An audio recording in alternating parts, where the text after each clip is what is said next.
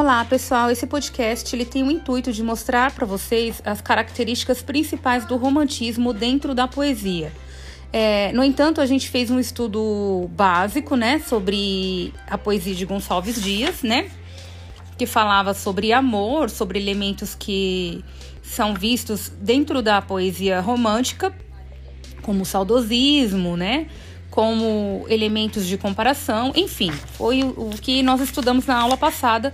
Então agora eu vou dar uma, um, uma ênfase nas principais características do romantismo e eu quero que vocês façam anotações no caderno para que possam me entregar, tá? Então, a primeira característica muito evidente do romantismo é o individualismo e o subjetivismo, tá? Então eu já falei para vocês o que é subjetividade. Então, na verdade, esse, esses dois elementos no romantismo, eles procuram ver o mundo unicamente pelo, pelo meio interior.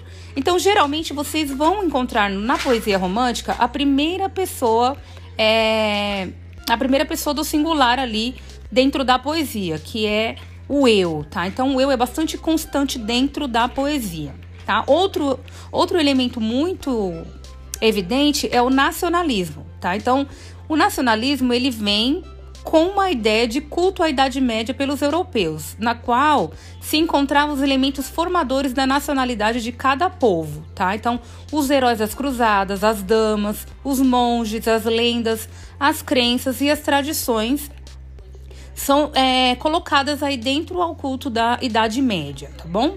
Outro elemento também é o indianismo, que no Brasil, em razão da ausência de um passado medieval, foi um dos elementos que sustentaram o sentimento de nacionalidade, acentuando então com a proximidade da independência, tá? Então o indianismo é bastante é, falado dentro da poesia romântica. Outro elemento também muito é, presente é o culto da natureza. Então é a supervalorização tá, da natureza como constitui um refúgio não contaminado pela sociedade, tá? Então é como se fosse uma forma de exaltação da terra brasileira. Ao contrário do arcadismo, em que a natureza é apenas decorativa, para os românticos não. Ela é uma fonte de inspiração e está intimamente vinculada aos sentimentos do poeta, tá? Outro elemento é a evasão ou o escapismo, tá? Que é o resultante do conflito do eu, do eu interior, com a realidade, o que leva o romântico a evadir-se da aspiração por outro mundo, tá? Situado no tempo e no espaço. Então, aparecem aí as personagens novas, primitivas ou exóticas, onde ele não encontre as dificuldades da realidade, o que está vinculado Resultam daí, então, o, saudas, o saudosismo, né, que é da infância, do passado, da pátria, dos entes queridos. Depois entra dentro, dentro desses elementos o sonho, que permite a criação de um mundo pessoal e idealizado, e também a consciência da solidão, que é, por exemplo, a crença do incompreendido. O exagero é muito também presente, que é o apelo pelos extremos, o excesso de figuras de linguagem. O exagero também ele é somado à instabilidade e à ânsia de evasão, tá? Que é uma expressão que se caracteriza o estado de espírito de vários românticos, tá? Que eram também caracterizados pela melancolia excessiva.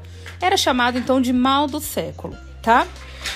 E por último, nós temos aí a idealização da mulher e do amor, que é somado aí ao espiritualismo, ao temperamento sonhador o poeta romântico, ele reveste a mulher de uma aura é, angelical. Então a mulher é vista como um anjo, retratando aí uma figura poderosa e também muito inacessível. Então, geralmente a poesia vai tratar a mulher como algo inacessível, tá? Então aquele amor assim, é quase que platônico.